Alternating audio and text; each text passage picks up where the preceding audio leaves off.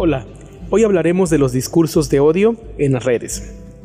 Cuando navegamos por la Internet nos podemos haber encontrado con algunas expresiones que emiten las personas respecto a otras personas en las cuales esas expresiones, lejos de ser un reconocimiento a la diversidad cultural que tenemos todas las personas que habitamos esos entornos, se convierten en expresiones que humillan, denigran, incitan a una violencia contra algunas personas debido a diversas condiciones.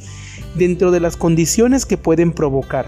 que se emitan discursos de odio hacia las personas, encontramos la identidad de género, la orientación sexual, el origen étnico o nacionalidad de las personas, las creencias religiosas, el lenguaje o idioma que hablan, las tradiciones que practican, el oficio o profesión al que se dedican las personas, su ideología, las aficiones, el nivel o posición socioeconómico, la apariencia física y sobre todo la salud física o psíquica. Estos son algunos ejemplos de, infortunadamente, las formas en las que una persona, a partir de rasgos de su identidad, puede ser atacada mediante los discursos de odio. Estos discursos de odio, infortunadamente, están acrecentándose dentro de las plataformas de la Internet, principalmente escudándose las personas que lo practican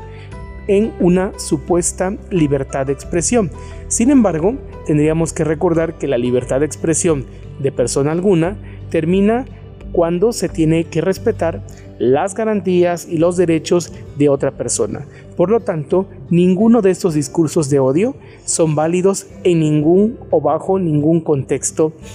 de la libertad de expresión.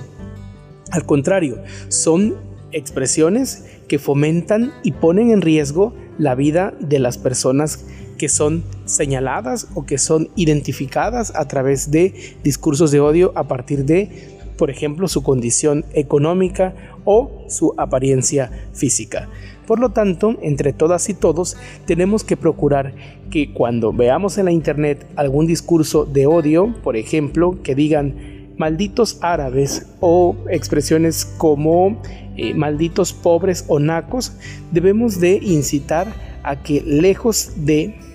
generar mayor polémica con esos comentarios, expliquemos por qué es un discurso de odio y por qué deberíamos de denunciar a esa persona que está emitiendo ese discurso de odio y cómo podemos nosotros contribuir para que otras personas ya no sigan reproduciendo dichos discursos. Soy Javier Ramírez les mando saludos.